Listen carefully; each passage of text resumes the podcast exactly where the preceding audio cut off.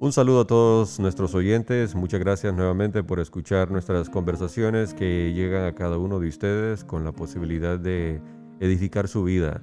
El día de hoy vamos a hablar un poquito sobre el trabajo con la pastoral de jóvenes adultos, que es un trabajo arduo y un trabajo muy amplio.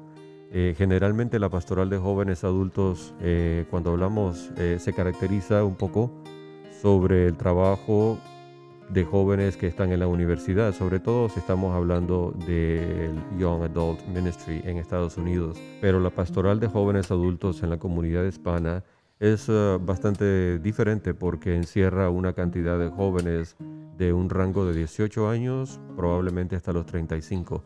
Y no solamente estamos hablando de jóvenes que están en la universidad, sino que estamos hablando de personas solteras, personas casadas, etcétera. Entonces el día de hoy vamos a hablar un poquito de cómo un grupo de jóvenes adultos en la Vicaría de Asheville ha venido implementando un plan para poder llegar a estos jóvenes en sus eh, diferentes etapas de la vida. Y para tener esa conversación tengo aquí a dos hermanos y amigos míos que nos acompañan. Eh, bienvenido a Jesús Gutiérrez. ¿Cómo está Jesús? Bien contento, Antonio. Muchísimas gracias por la invitación. Claro que sí. Y también está aquí Ernesto Contreras. Bienvenido, Ernesto. Muchas gracias, Antonio, Jesús. Este, igualmente, eh, gracias por, nuevamente por la invitación y es un placer poder estar aquí compartiendo. Muchas gracias, muchas gracias. Entonces nosotros pues ah, como dijimos, ¿verdad? Eh, estamos queriendo conversar un poquito sobre este tema que es muy, muy hermoso, pero para que lleguemos a esa parte quisiera que como que de repente hagamos un recuento de dónde cada uno de ustedes ha estado eh, cómo han aterrizado a esta etapa de su vida de trabajar con los jóvenes adultos, ya que ustedes en sí también son jóvenes adultos. Entonces ah, vamos a hacer un pequeño recuento de todo eso y vamos a comenzar con, con Jesús.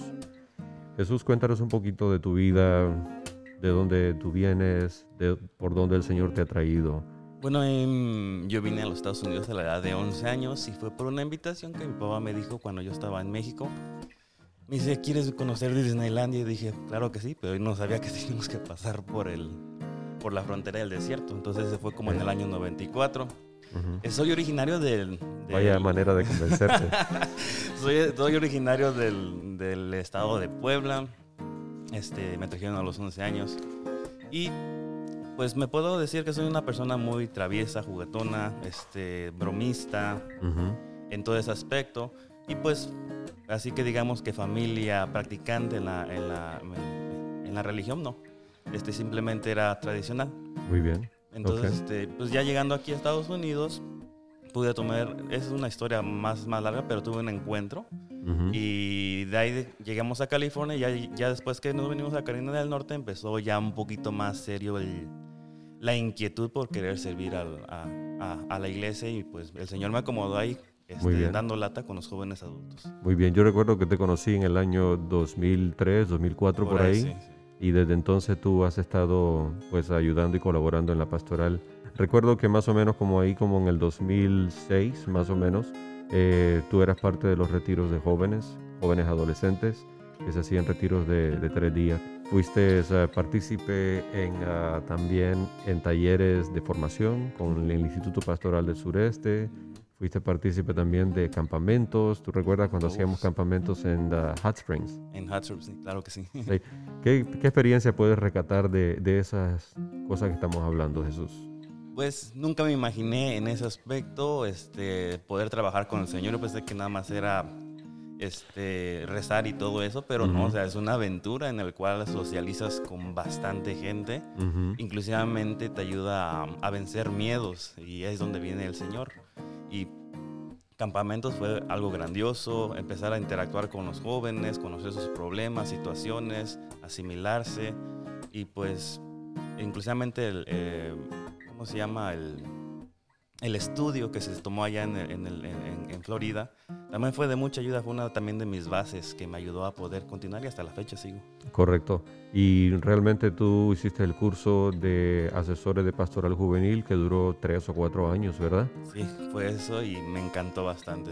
Hasta la fecha sigo, sigo sirviendo con esas bases también. Así mismo es. Tienes, tienes todos esos fundamentos que son necesarios para cualquier persona que desee servir en la pastoral y yo quisiera decir en ese aspecto, Jesús, que tú realmente eh, encajas bien en el prototipo de persona que debería de estar constantemente sirviendo en la pastoral, pero que también constantemente se están formando, ¿verdad? Porque la formación que has recibido te ha ayudado muchísimo. Sí, la verdad que sí. O sea, yo puedo decir honestamente, es difícil. Se puede decir inclusivamente llega un momento donde, donde sí puede caer clases muy, muy difíciles, pero entendemos que si el Señor quiere, todo se queda como en una memory card, ¿no? Como en el Espíritu Santo y cuando necesitas hablarlo, va a tener que salir. Así mismo es. Entonces participaste en la pastoral de jóvenes adolescentes por varios años, en los retiros, en los campamentos, en talleres. Recuerdo que hubo un tiempo que estuvimos llevando a cabo las vigilias cuaresmales, que se hacían, ¿verdad?, eh, en la cuaresma, como tres o cuatro vigilias, y comenzaban a las 7 de la noche y terminaban a las 7 de, la, de la mañana. Cuéntanos un poquito de esas experiencias. ¿Cómo fue que el Señor, porque tú fuiste la persona que tuvo esa inquietud de iniciar con las vigilias, ¿de dónde nace este deseo? Cuando estábamos el primer año y el segundo año, con, empecé con lo que era el grupo de jóvenes, empezó como que un montón, un montón de jóvenes a llegar al grupo juvenil y inclusivamente estaba en ese tiempo Luis Ángel, Pablito y otros amigos más que ahora sí que nos pusimos a juntar diciendo, bueno, hay mucho talento, ¿qué podemos hacer? y, surgió la idea de unas vigilias. Y dijimos, bueno, pues cómo se lleva a cabo. Y me dijeron cómo era eh, eh, eh, la, situación. Y dijimos, pues vamos a intentarlo. Y cuando lo pusimos en la mesa nos habían dicho, no, que ya lo habíamos intentado y todo eso. Y el mismo, este, el mismo como esa inquietud de decir, no, bueno, no vamos a ser una, vamos a ser tres. Y sí, o sea, se fue juntando, de ahí se comenzó el primer año, segundo año. Primero era de jóvenes, ya luego era de padres, luego ya de comunidades y, y, como es plan de Dios, pues fue creciendo y, fue, una y fue algo grandioso porque los jóvenes ponían sus talentos, este, cantaban, actuaban, las familias llegaban y, no, y, era, era un gozo desvelarse este, lo que era de las 7 de la noche a 7 de la mañana, hasta nos tocó cuando nevó. Este, mirar la nieve afuera y pues no había problema porque al siguiente día nos íbamos todos, pero fue una experiencia muy grande que Dios nos dio a, muchos poder vivirlas. Así es, así es, una experiencia muy bonita.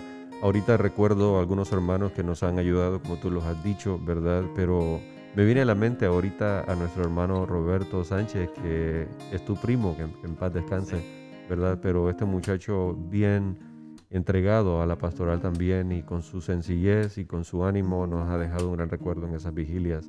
Y estoy seguro que para todos aquellos quienes nos escuchan también, pueden recordarle y también no solamente él, pero tantas personas que han pasado por esta, ¿verdad? Por esta experiencia pastoral y el Señor les ha tocado, porque precisamente esa es la razón por la que tú estás aquí sentado el día de hoy. Jesús está sentado aquí enfrente de mí para hablarnos de su experiencia, pero para hablarnos del Señor Jesús en sí, que, que lleva ese mismo nombre de nuestro Señor, ¿verdad? Pero ese es el enfoque, porque hemos conocido al Señor Jesús primero que todo y Él nos ha impulsado a llevarlo a otros. Es como decir, el Señor te, te maneja y nomás dices pues, que se haga su voluntad y pues te lleva unas aventuras que a veces no sabes ni cómo actuar ni qué reaccionar. El Señor lo ha hecho todo. Así es, lo bonito que tú te has dado a ese proceso también. Entonces después de eso vino la inquietud de hacer cursillos de cristiandad eh, y te recuerdo que tú fuiste parte de ese primer grupo que fue a vivir su cursillo. ¿Cómo te sentiste cuando el Señor te hizo la invitación? Pues este Gerardo este, me hizo la invitación, pero entró por el área arrogante para mí. Me dice solamente te hago la invitación para este retiro, es primera vez. Y lo único que te puedo decir es que nomás estoy invitando a líderes y pues ni que me hiciera a un lado. Y cuando fui, pues aparte de que iba con esa arrogancia, este, se me hizo bonito porque había una sencillez tremenda por los temistas. Y ahí me ayudó a entender que este, el que mueve es el Señor. Así es. Y todo, todo, ¿cómo se puede decir? Todo ministerio tiene algo muy especial de Dios, por eso fue formado y, y eso es lo que me quedó muy claro y ¿por qué no promoverlo? Fue algo muy hermoso y de colores. Colores, de colores.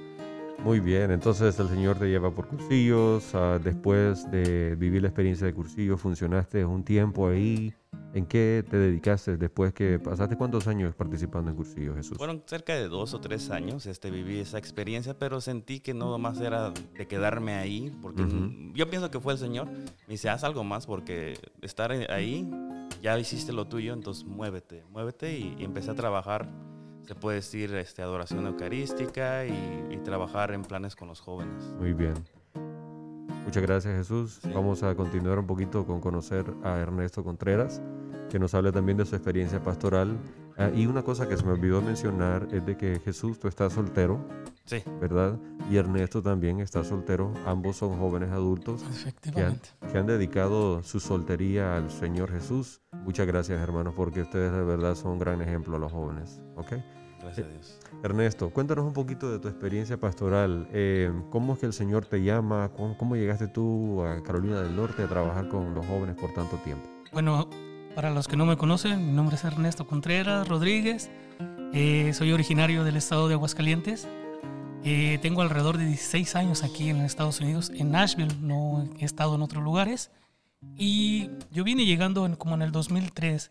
Eh, me trajeron mis hermanos. eh, y pues de allí fue un proceso. Eh, yo creo que Dios obra de una manera excelente, ¿no? Eh, pone las cosas en su lugar, ¿no? Eh, yo llegué al grupo juvenil Cristo Joven en San- la Basílica de San Lorenzo, Ujú, que había en ese tiempo era Cristo Joven y los de Henderson, que era Luz y Vida. Yo recuerdo bien que era un movimiento muy bonito. Pero la experiencia de mi conversión, eh, pienso que fue allí la fraternidad, cuando encuentras en el grupo juvenil que te apapachan, que no importa cómo eres, que si vienes vestido de una manera o X eh, o de diferentes eh, nacionalidad, allí eh, encuentras la fraternidad, encontré esa fraternidad que yo necesitaba, ujú. encontré esa parte que tal vez me hacía falta. Mi conversión fue como en el, en el 2006, mi primer retiro, Ujú. fue en el 2006 Lexington, en, en una Pascua juvenil. Yo Muy bien. recuerdo bien que, que me invitaron y pues me invitaban incluso a los campamentos, a los retiros, pero yo no podía ir porque por mi trabajo. Claro. Siempre ponía excusas, ¿no? Siempre las excusas por delante. Me hacían la invitación a diferentes retiros, que mira, que este, las jornadas, que la Pascua Juvenil. Entonces fue una invitación hasta que Dios, yo creo que, como lo digo, ¿no? Dios, Dios maniobra de una manera eh, correcta. En el 2006 yo vivo este, este retiro de, de Pascua y desde allí empezó mi, mi liberación, mi- yo pienso que mi conversión. Empecé a participar en, en en el grupo juvenil, me integré mucho más a la- Ujú. a- a- al grupo juvenil. De verdaderamente en, ese- en esa época que yo recuerdo estaba Jesús Gutiérrez como líder. Ujú. Entonces, este, una frase que nunca se me olvida y que siempre llevo grabada, gracias Jesús, hon- honestamente dice, inténtalo, no importa que fracases, pero ya lo intentaste. Ujú. Esa- esas palabras fueron claves para el transcurso de mi, de mi conversión. Y pues de ahí empecé a caminar, ¿no? De ahí eh, me integré a al grupo juvenil, empecé a participar en la pastoral, eh, fui retirista y luego, ya, eh, perdón, eh, fue, ya me, me integraron parte del equipo. Ujú. Cuando ya fui parte del equipo, pues ya empezamos a hacer las jornadas, eh, empezamos a hacer la- las vigilias con Jesús Gutiérrez y un gran equipo de jóvenes, ¿no? Un gran talento de, de jóvenes que allí empezó. Entonces ahí fue mi, mi caminar, mi conversión. Ujú. Y pues honestamente es muy bonito cuando, cuando te ponen, Dios te pone personas para que, eh, para que tu vida mejore, para que tu vida vaya viendo un poco más, más allá, ¿no? En un momento tomaste riendas del grupo juvenil de la Basílica de San Lorenzo, de joven, Cristo joven, ¿verdad? Sí, sí. Y, y esto vino ah, también de una manera, mencionaste a Jesús, porque Jesús estuvo participando en ese grupo también. Sí, sí, estuve en- en- del principio. Habían alguien más, pero ya cuando estuvimos, este, este, ya después fue, creo que Ernesto segunda o tercera generación. Sí, ya soy, ya soy de las Y- terceras generaciones. Tremenda conversión que tuvo Ernesto. Verdad que sí. Sorprendente. Entonces Ernesto ha venido apoyando a los jóvenes eh, de la Basílica de San Lorenzo, pero también del sector de Asheville, porque ¿y cuántos años tienes ya participando como líder de ese grupo de jóvenes adultos, Ernesto? Pues este, cuando terminó Henry, fue el- eh, su liderazgo de Henry, porque estuvo Jesús, y luego vino Marisol, y luego Juan Ruiz, y luego vino este, Julie, y luego vino Henry, Ujú. y yo soy ya, pues ya de los últimos, eh, Unos quizás cuatro años más o menos. más o menos alrededor de unos Por cuatro ahí, años que, que, que, pues ahorita honestamente eh, se bajó la, eh, por todos los problemas, las situaciones que han Claro. estado constantemente, Claro. pero eh, son, son bendiciones también, este Antonio, verdaderamente son pruebas que a veces uno tiene que superar, ¿no? La perseverancia. Y siempre se me queda esto, ¿no? De que cuando tú, cuando uno está en este plan de Dios, tiene que uno perseverar, luchar para que uno no se decaiga también, ¿no? Y- Claro. Y, buscar, buscar la manera también, eh, buscar ayudas como tú, Jesús, personas que, que, que, que pueda uno apoyarse, ¿no? Entonces, cuando entramos en esta etapa de, de- del, del desierto, yo siempre digo el discernimiento, a veces hay que pedir ayuda. Y pues lógico, Dios nos apoya, Dios está con nosotros, pero también hay que pedir ayuda de, de otros líderes para que así podamos entablar este, una conversión y una buena plática de consejos. Entonces, Ernesto, en ese aspecto, el Señor también a ti te ha traído por todo un proceso de conversión, como tú lo dices, un proceso donde te ha venido haciendo la invitación a acercarse a, Él. Eh, pero también ese proceso te ha llevado a, dar a la iglesia y a la pastoral mucho. ¿Qué proyectos tú dices eh, que podían ser parte de ese proceso? Principalmente, pues, eh, lógico, la pastoral juvenil, ¿no? pero el proyecto de danza es el, proyecto de danza. Puedo decir que yo recuerdo bien que hace como unos 12 años iniciamos. La danza guadalupana. La danza guadalupana. Estaba Pablito, era uno de los líderes, Juan, eh, Juan José y este Manuel. Ellos comenzamos nosotros cuatro ese proyecto de la danza y pues sí, iniciamos y se nos abrieron las puertas en San Eugenio. Fue en la parte de allí donde el eh, Padre en ese entonces nos dio esa confianza. Al igual tú también nos, nos, nos, abrieron puertas allí. Y de allí iniciamos. Entonces, de allí fue eh, al siguiente año que, que, después de ese 12, que hicimos las primeras danzas, déjame compartirte algo. Adelante. Nosotros hicimos danzas, pero con discos. En ese tiempo poníamos el disco y hacíamos una danza y se escuchaba el audio y estábamos ahí danzando, ¿no? Al siguiente año, pues propusimos que trajeran un tambor. Y pues ese tambor lo trajimos como alrededor de unos 5 años, 6 años que tocaban o lo tocaban y, pues ya empezaban a hacer, a progresar con las danzas, ¿no? Eh, llegó, el, eh, llegó el momento, la etapa de que pues Manuel, eh, Manuel estaba no yo y Manuel porque decidió Juan José salirse, Pablito también hacer sus cosas, su vida, y quedamos yo y Manuel. Entonces en ese tiempo yo y Manuel propusimos hacer algo y, lo llegamos a lograr, traer más trajes, a, invitar más jóvenes, a involucrar más, más ah, personas, ¿no? Claro. Bueno. Y pues llega el momento, la etapa de que Manuel dice, no, pues sabes que Ernesto, lo siento mucho, yo me voy a retirar, yo sé que eres un excelente líder y pues te voy a dejar con el grupo. Y pues ya desde allí entonces este, eh, fue otra etapa de mi vida, que ahí fue también donde un desafío, retos, miedos, incluso yo sentía esa parte, yo recuerdo bien que cuando Manuel me dice, sabes que te voy a dejar el grupo y hazle como pueda. Y yo recuerdo bien que acudía contigo y tú me dijiste, ¿sabes qué? Hazlo ministerio y empezamos a hacer los, eh, los recuerdos, los, eh, ¿cómo se llaman? Los mm, certificados. Certificados, exactamente.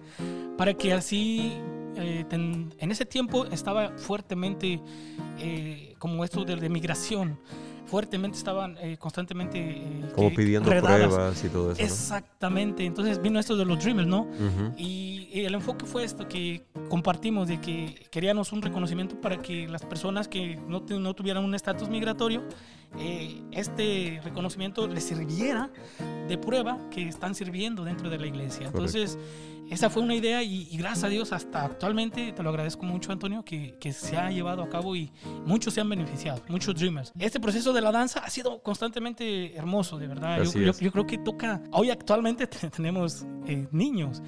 Eh, por la gracia de Dios, hay jóvenes adultos y hay adultos. Entonces es un grupo de una gran diversidad cultural porque han sido de diferentes países, no tan solo nomás de, ¿cómo se dice?, de México, sino que han, participado diferentes Guatemala, de Guatemala, Honduras, Salvador, eh, Sudamérica.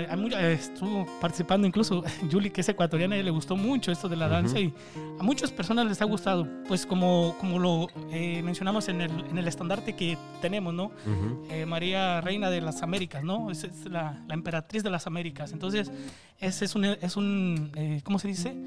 Un estandarte que traemos eh, grabado y, nos representa, ¿no? Como latinoamericanos. En ese aspecto, pues es algo bonito que el Señor te ha llevado por este mismo proceso, como dijimos con Jesús, hacer que la iglesia crezca. Gracias, Antonio. Gracias, honestamente, por compartir este, este espacio de, de, eh, lo que es también este ministerio de la danza. Claro Parte de los jóvenes, porque vienen jóvenes también. Así es, así es. A ustedes, gracias. Jesús. Algo breve, este, solamente recalcar, como estamos en lo de los jóvenes adultos, este, Ernesto puede ser un ejemplo de aquellos jóvenes que son humillados, este, este, falta de, apoyo, andar, este, ahora se puede decir como mendigando ayuda. Entonces Ernesto ha pasado por todas situaciones y mira, sea, el crecimiento se puede reflejar su alegría cuando lo expone por lo mismo de sus retos que ha tenido y pues ese es un buen mensaje para los jóvenes que están intentando en la pastoral. Así mismo es. Pues nuevamente le damos gracias a Ernesto por participar con nosotros de esta gran experiencia que ha tenido. Ahora vamos a continuar platicando un poquito de lleno sobre lo que es la pastoral de jóvenes adultos y cómo ustedes han venido formalizando este ministerio en la Vicaría de Asheville y yo creo que hasta ha llegado a otras partes también de la diócesis. Ustedes nos van a poder compartir sobre eso. Y nos va a ayudar un poquito para esa conversación. Aquí tenemos con nosotros a Juan Ruiz. Bienvenido Juan, ¿cómo estás? Hola, hola Antonio, gracias por la invitación. Sí, mi nombre es Juan Ruiz, pertenezco a la parroquia de San Lorenzo y también pertenezco al equipo de Kerigmaha. Kerigmaha es el nombre con el que ustedes han bautizado este ministerio. Y yo quisiera que comenzáramos por ahí. ¿Qué es Kerigmaha? ¿Cómo nace?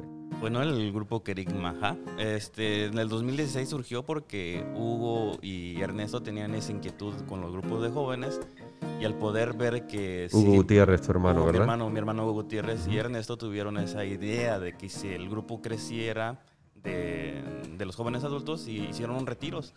Y mm, no me acuerdo cuál fue, pero llevaron a cabo estos retiros y después nos empezamos a juntar y nos dimos cuenta que como que el Señor quería algo. Entonces, este, al juntarnos, este no se llamaba Kering Maha. Entonces, en el 2016 nuestra idea era trabajar en, con los jóvenes adultos, pero se nos vino la inquietud por medio de las redes sociales.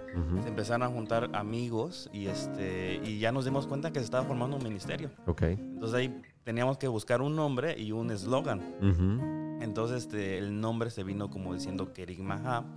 Kerigma que viene del griego este, proclamar y Ja, abreviaciones como jóvenes adultos. Y nuestro eslogan es Espíritu soplo de vida, acerca a Jesucristo más a mi vida. Muy bien, ok. Entonces nace en el 2016. 2017 ya nace y entre 17 y 18 ya oficial el nombre Kerigma. Kerigma, Y el propósito que lo hicimos con Ja, ya, ya sabíamos que, que podría sonar medio chistoso, entonces decidimos capta la atención, capta la atención. O sea, kerigma, ¿verdad? La definición de llevar el evangelio, llevar el mensaje. Ja, jóvenes adultos. En pocas palabras se, dice y lo ponemos en nuestra página de Facebook, este, este, proclamando la palabra a jóvenes adultos. Muy bien, así mismo es. Entonces, por eso, kerigma ja. Entonces, uh, Juan, tú has sido parte de este ministerio desde hace cuándo?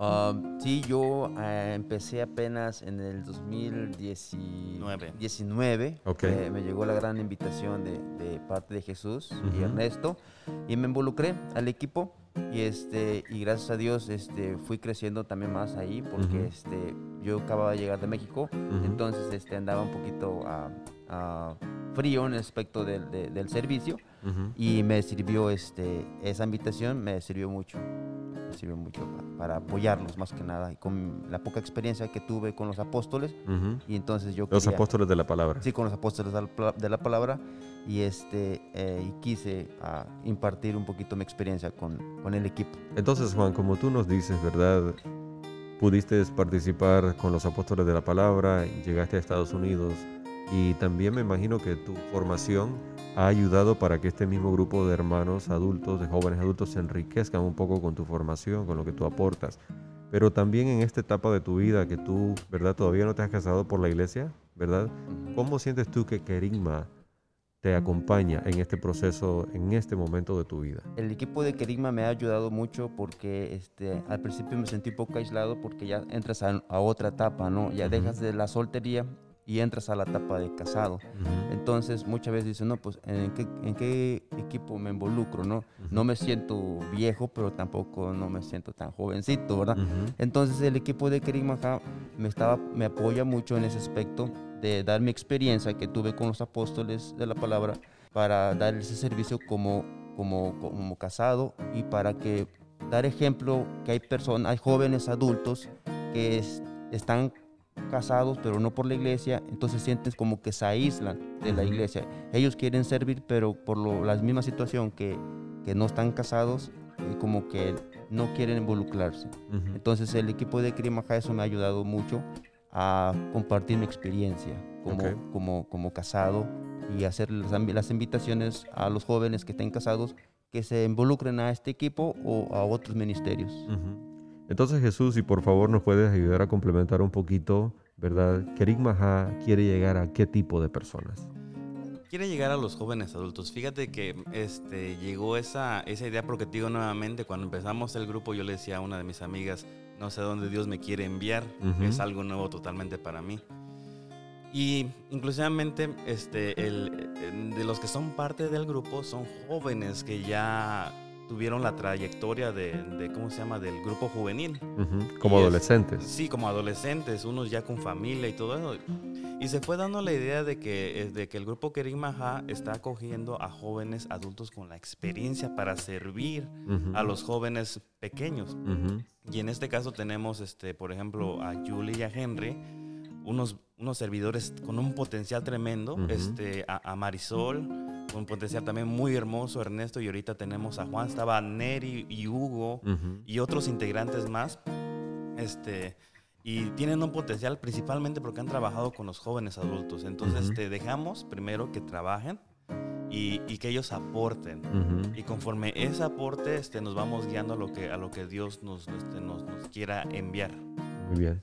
Particularmente yo siento que a ustedes, pues, eh, Kerik también les da la posibilidad de hacer una continuación de una experiencia que ustedes han vivido desde que eran bien jovencitos, quizás entre algunos de ustedes, quizás de repente desde adolescentes, ¿verdad? Continuar esa transición entre, entre la etapa de, ser joven adulto, ¿verdad? Y y se me hace muy hermoso porque, ¿verdad? El Señor acompañándolos a través de su amistad hacia las diferentes etapas de su vida. Y, y algo también muy bueno de recalcar, cuando sales de los jóvenes adultos o estás con los jóvenes adultos, hay mucho joven que ya está casado a, edad temprana, 18, 20 años, y a veces no saben dónde encajar porque los mandan que vete para este ministerio, que hay son esto y el otro. Y esa es la razón del grupo Kerima que se ha formado, de que tú puedes encajar sirviendo con tus talentos. Así es. Este, de hecho, este, yo sé que es difícil para los matrimonios, pero ahorita podemos ver con Marisol, este, Miguel, este, con Henry y Julie ya con niños y Dios le está dando la oportunidad de poder seguir evangelizando en este grupo sin presión, sino con, con esa misión como un llamado. Y ahorita tenemos a Juan que se está formando algo nuevo y vemos lo impresionante como el Señor este, está dando ese tipo de vocaciones al servicio sin que se esté forzando. Correcto, correcto. Y retornando aquí a Juan, quisiera preguntarte sobre el servicio que estás prestando ahorita en Kerik Maha. Ah, de un tiempo para acá, sobre lamentablemente de la, por la pandemia, eh, hemos eh, iniciado trabajar mucho por, por, por, por, internet, por en vivo. Y designamos una ocasión, una reunión para seguir trabajando porque ya no nos podíamos reunir. Entonces Jesús se le ocurrió una idea que, uh, que, que, tomáramos un día en especial para compartir un tema o algo durante el día. Entonces eh, el Señor ha ido trabajando cada quien uh, este, exponiendo sus talentos, como dice Jesús, y qué podemos hacer, llevar a cabo para evangelizar mediante el Internet. Entonces, eh, cada quien se nos asignó un día, desde el lunes hasta el domingo, ¿verdad? Cada quien. Y pues a mí en especial me tocó uh, un lunes y, este, y a mí se me surgió una idea que, uh, que este, por mi experiencia que tengo con los apóstoles de la palabra, este, leyendo la Sagrada Escritura, me eh, veo primera de Pedro 3.15 que dice, estén siempre dispuestos para dar una respuesta a quien les, pide cuenta de su esperanza. Entonces dije yo, pues ya tengo una experiencia de un poco de apologética, pues quiero hacer un segmento acerca de, dando respuesta de nuestra fe. Entonces eh, los lunes este, ah, estoy dando ese tipo de, segmentos. Muy bien, qué padre. Y, este, y, pues Jesús tiene su segmento también, este, cada uno también tiene un segmento especial con el talento o el Espíritu Santo que, o la experiencia que el Señor te, te va dando. Y, este, y es muy hermoso, muy hermoso. Claro que sí, estoy de acuerdo con ustedes. Para que, quienes nos escuchan y quieren saber más de Kerigma y escuchar estos segmentos, ¿cómo le pueden hacer? Se pueden ir a la página en Facebook, tenemos página en Facebook, se buscan Kerigma y ahí está el logotipo, es negro, tiene el amarillo el nombre y ahí se pueden integrar este, también tenemos en YouTube Kerigma NC. No le hemos podido dar continuidad ahorita, pero estamos más en lo que es este en Facebook. Muy Así bien. que sigan, síganos, suscríbanse y, y apóyanos. Así mismo es. Muy bien. Bueno, muchísimas gracias Juan por tu aporte. Ojalá que continúes participando de esta misión que el Señor te ha puesto en tus manos. Y que también continúes descubriendo el llamado más profundo que el Señor te ha hecho a la vida matrimonial. Oh, muchas gracias por la invitación, Antonio, y ese es mi siguiente paso, si Dios me lo permite, casarme por la, por la iglesia. Amén. Invítanos a la boda, por favor. Claro que sí. Y continuando nuestra conversación sobre el trabajo con jóvenes adultos, que representa realmente a los jóvenes adultos en todas sus etapas, tenemos en este momento aquí con nosotros a una mamá, a una madre de familia, Marisol Roblero. ¿Cómo estás? Muy bien, gracias a Dios. Bienvenida y muchas gracias por estar acá. Ay, gracias por la invitación.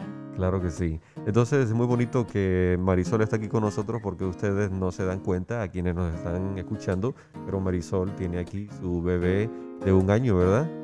Todavía no, el 25 cumple el año. El 25 de este mes. Sí. Eh, El 25 de agosto el niño cumple un año y lo tiene aquí con ella en sus brazos, ¿verdad? Eh, haciendo esta grabación y es muy bonito como le repetía, porque Kerim Maha como ministerio de llegar a los jóvenes adultos quiere llegar a los jóvenes adultos en las diferentes etapas de su vida. Entonces quisiéramos preguntarle a Marisol, ¿cómo ha sido esta experiencia para ti, Mari, de que el Señor te ha venido haciendo este llamado, el proceso? ¿Cómo te sientes con tu familia participando de este ministerio? Porque sé que también Miguel, tu esposo, apoya mucho en este ministerio. Sí, gracias a Dios. Él nos ha apoyado con la música. Ujú. Este, gracias a Dios me he sentido muy bien. Eh, el llamado a, a ser mi integrante de este ministerio llegó en, en un momento difícil para nuestra familia, hace tres años ya. Y, pero gracias a esto he encontrado al Señor y he encontrado ese gran amor que mi corazón en esa necesidad estaba necesitando. Ujú. También en este ministerio encontré grandes amigos ah, que me han ayudado a crecer eh, espiritualmente y crecer como persona en este camino que nos ha llamado el Señor. Muy bien. Quisiera preguntarte, tú vienes de una familia bastante católica y bastante integrada en la iglesia. Tus padres participan en Santa Juana de Arco, en diferentes ministerios, nos han ayudado en el equipo de preparación matrimonial y en varias cosas, ¿verdad? En las comunidades eclesiales de base. Eh, eh, tú en tu etapa de tu vida, como tú estás ahorita, yo creo que tú tienes unos 29 años por ahí. Sí, exactamente. 29 años, ¿ok? Entonces, en esta etapa de tu vida, ¿por qué Kerim Maha se convierte en una alternativa bonita para poder participar como joven adulto? Eh, porque hay tantas otras cosas que ya se pueden hacer. Pero ¿cómo tú te sientes que Kerim Maha ha encajado bien con tu familia y con la experiencia que te está dando, te está llenando más? Pues creo que es ah, el sentimiento de poder, como yo, ser joven adulto, llevar y ayudar a todos aquellos también que están en la misma situación que yo. ujú, Ah, no porque seamos madres o seamos padres, no podemos reflejar el joven que llevamos adentro. Correcto. Lo puedo decir yo. Este, ah, no sé, este ministerio me, me ha llevado a sentirme en personal, personalmente ah, a reflejar lo que realmente soy yo. Muy bien. Mm, Puedo sentirme apoyada, puedo sentir libremente expresar como joven adulta que yo soy, Ujú, eh, que también um, hay muchos otros ministerios muy bonitos en los cuales uno puede ayudar, yo ujú. eh, tengo entendido, y uno de ellos en los que yo también estoy apoyando es la familia Maús. Muy bien. Pero tenemos la oportunidad de trabajar con esos jóvenes adultos que todavía no nos sentimos tan adultos. Claro, claro. ujú, Comprendo. Y este, podemos llevarlos y enseñarles que tienen un lugar en el cual ellos pueden venir y hacerse parte y encontrar lo que andamos buscando en, en el mundo que no se puede encontrar, sino que se puede encontrar solamente al lado del Señor. Así es, exactamente. Es un proceso que nosotros hemos pasado y al cual queremos llevar a otros a que lo vivan también, Claro. al encuentro con el Señor. Entonces, Mari, en este proceso de Kerim Maha, tú has sido parte clave en la participación con ellos en los retiros de un día que han venido haciendo y en alguna oportunidad hasta tuvieron la oportunidad de hacer un retiro de tres días. Pero específicamente me gustaría preguntarte los retiros de un día. Si nos puedes compartir un poquito cuál es la temática que se comparte en esos retiros y en qué parroquias se han venido haciendo. Sí, claro que sí. Este, hemos compartido dos retiros en los cuales ah, uno se llama En uno titulado Kerigma y el otro Sanación Interior. Muy bien. En el, en el retiro de Kerigma hemos compartido, bueno, se comparten aproximadamente siete temas Muy bien. con 30 minutos. Eh, uno es el amor de Dios, Muy bien. en el cual nosotros podemos compartir con los que están viviendo el retiro cuán- cuánto somos amados por Dios ujú. que no, no importa todo lo que hemos estado viviendo, en, lo, en donde hemos estado. Ujú. Si nosotros realmente nos acercamos al Señor, nos arrepentimos, podemos sentir ese gran amor de Padre que Él nos tiene a cada Ok. uno de nosotros. También compartimos el otro tema que se llama el señorío de Jesús, Muy bien. en el cual nosotros ya llamados a, a- a ser parte de, de Dios, a ser hijos, bueno, de Dios, podemos sentir o proclamarlo como nuestro Señor. Ok, muy bien. Muy bonito, muy hermoso. Entonces, este sería alguno de los temas del primer retiro y después viene una segunda etapa, ¿verdad? Sí, El segundo retiro que va eh, enfocado en la sanación interior, si tengo entendido. sí, sí. Sí, en, el segundo retiro nos enfocamos eh, más sanando interior- in- interiormente. Ujú, Y uno de los temas en los cuales am, compartimos es heridas del pasado. Muy bien. Y ese lo comparten a Julie, que hace un gran trabajo compartiendo ese gran tema, en el cual hemos visto grandes procesos en, las en los jóvenes adultos que están viviendo este retiro. Y hablando de Julie, ¿verdad? Ella es una consejera profesional que está ahí para apoyarles a ustedes en estos temas que son de, de gran importancia y que muchas veces hay que darle ese toque, toque psicológico para que pueda tener un, un- un alcance profundo en la persona también. Sí, gracias a eso nos ha ayudado bastante en nuestro, en nuestro equipo y nos ha ayudado bastante a todos los jóvenes que van más que nada con e- esa necesidad de que alguien les pueda dar un consejo, Así les pueda es. escuchar. Así es.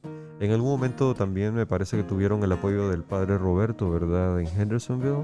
Él Sí. participó con ustedes en algunos talleres, también algunos temas, en algunas reuniones, ¿correcto? De hecho, queríamos que fuera nuestro guía espiritual y se estaba dando todo, pero pues sabemos la historia. Dios Claro. tiene sus, sus propósitos. Así mismo es. Así, Un gran apoyo y un saludo al padre Roberto que nos apoyó fuertemente. así mismo Nos sigue apoyando. Así es, así es. Muy bien, bueno, entonces ah, con lo que nos comparte Julie.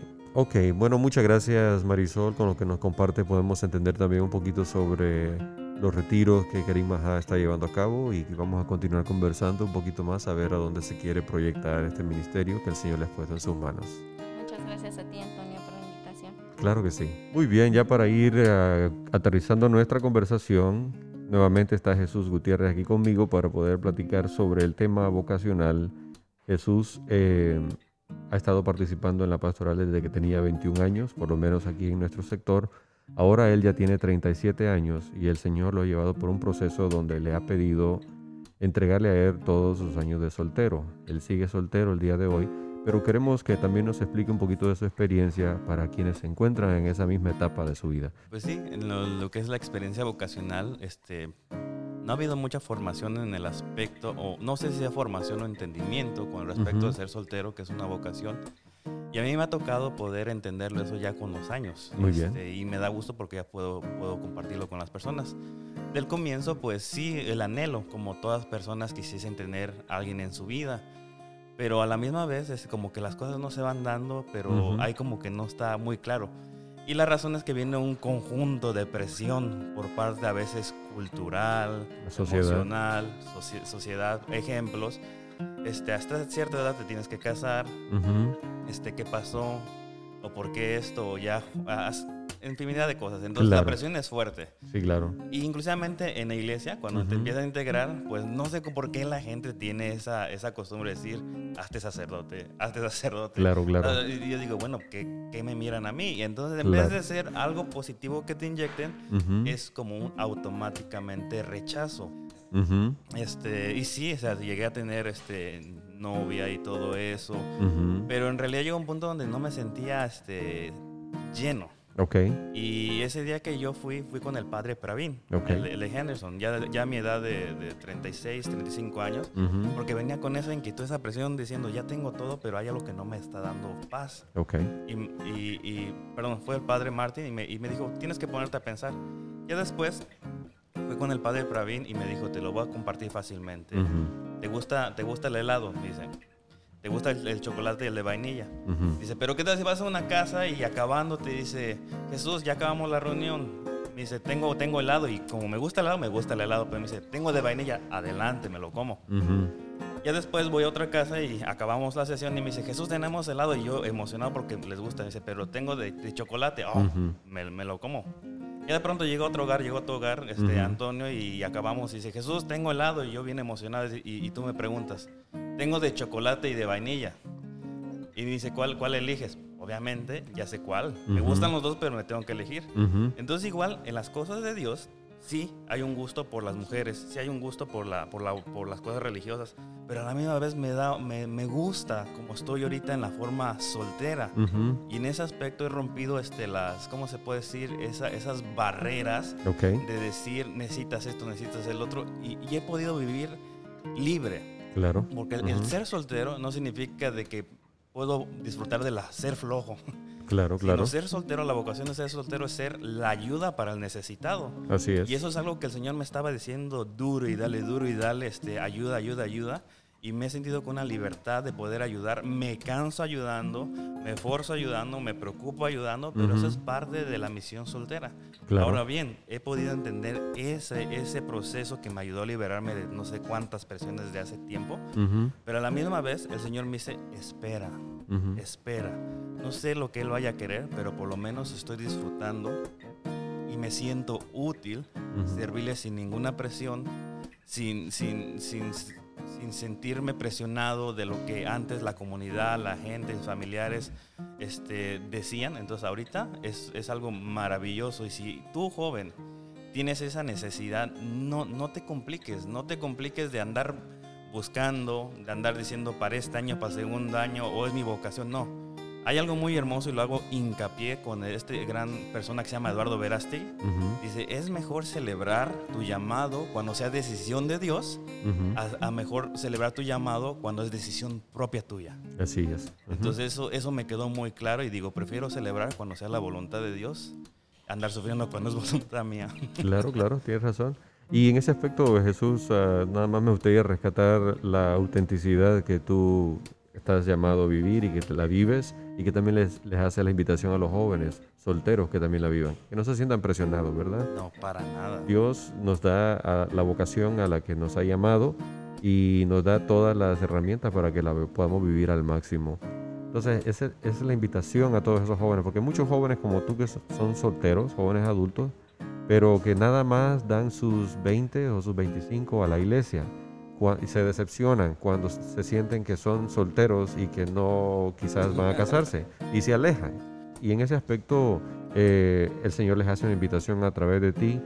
Si tú estás soltero, crees que el Señor te ha llamado a la soltería, da lo mejor de ti a la iglesia, ¿verdad? A través de esa vocación que te, que te ha llamado a vivir. Mí algo que me encanta y me gusta y quiero recalcarlo es lo de, de la costilla de Eva. Hay que hacer uno lo que le gusta. Así Y es. si Dios quiere, te va a mandar ese apoyo que va a ser tu pareja. En esto sí lo tengo muy claro. Me, me- siento ese llamado más ahorita por, por, por ser soltero, más que religioso o buscar una vocación en el, en el En el matrimonio. matrimonio. Muy bien. Bueno, lo importante es que puedes ah, proyectar esa felicidad y estar contento en la etapa donde el Señor nos tiene, ¿verdad? Bueno, entonces muchísimas gracias Jesús, muchísimas gracias a todos los jóvenes adultos que nos han participado en esta conversación. Les hacemos la invitación a todos los que nos escuchan que nuevamente apoyen eh, a través de las redes sociales al ministerio que Kerim ha, ha iniciado. Eh, y pues ah, algunas últimas palabras Jesús. Pues sí, un saludo al gran equipo que el Señor me ha puesto. Hizo falta Henry, Julie, Ernesto, o sea, un gran apoyo. Juan, ni se diga, Marisol, este, Neri, que también mi hermano estuvo, Hugo y este, varios más jóvenes. Este, les agradezco y, sobre todo los que a lo mejor me conozcan, le agradezco a Dios por todas las personas que me apoyaron y que sé que son bastantísimas. Este, si llegan a escuchar este audio, les agradezco mucho por darme esa oportunidad de conocerlos, de poder convivir con ustedes. Y yo sé que aprendí mucho, mucho de los que, de los que me conocen. Lo tengo grabado en mi corazón, así que doy gracias también a Antonio por ser un apoyo. Casi que creo que parecemos jóvenes también. Tú estuviste, me llevas por un año y, Así es. y este, me has apoyado mucho y, y eso, es lo que, eso, eso es lo que hago. Le doy gracias a Dios a todos y por este ministerio de Kerim Maha que el Señor ha puesto y vamos a echarle muchas ganas, muchas ganas Así para es. poder llevar la palabra de Dios. Así es, amén. Y muchas gracias Jesús, el, el apoyo ha sido mutuo, ¿verdad? Y gracias a- nuevamente a todos los que nos han escuchado, deseándoles a cada uno de ustedes que pasen un feliz día y que todas las bendiciones del Señor se hagan sentir en su familia y en su hogar, especialmente en esta etapa tan difícil de la, durante la pandemia. Muchísimas gracias, gracias Antonio. Gracias grupo.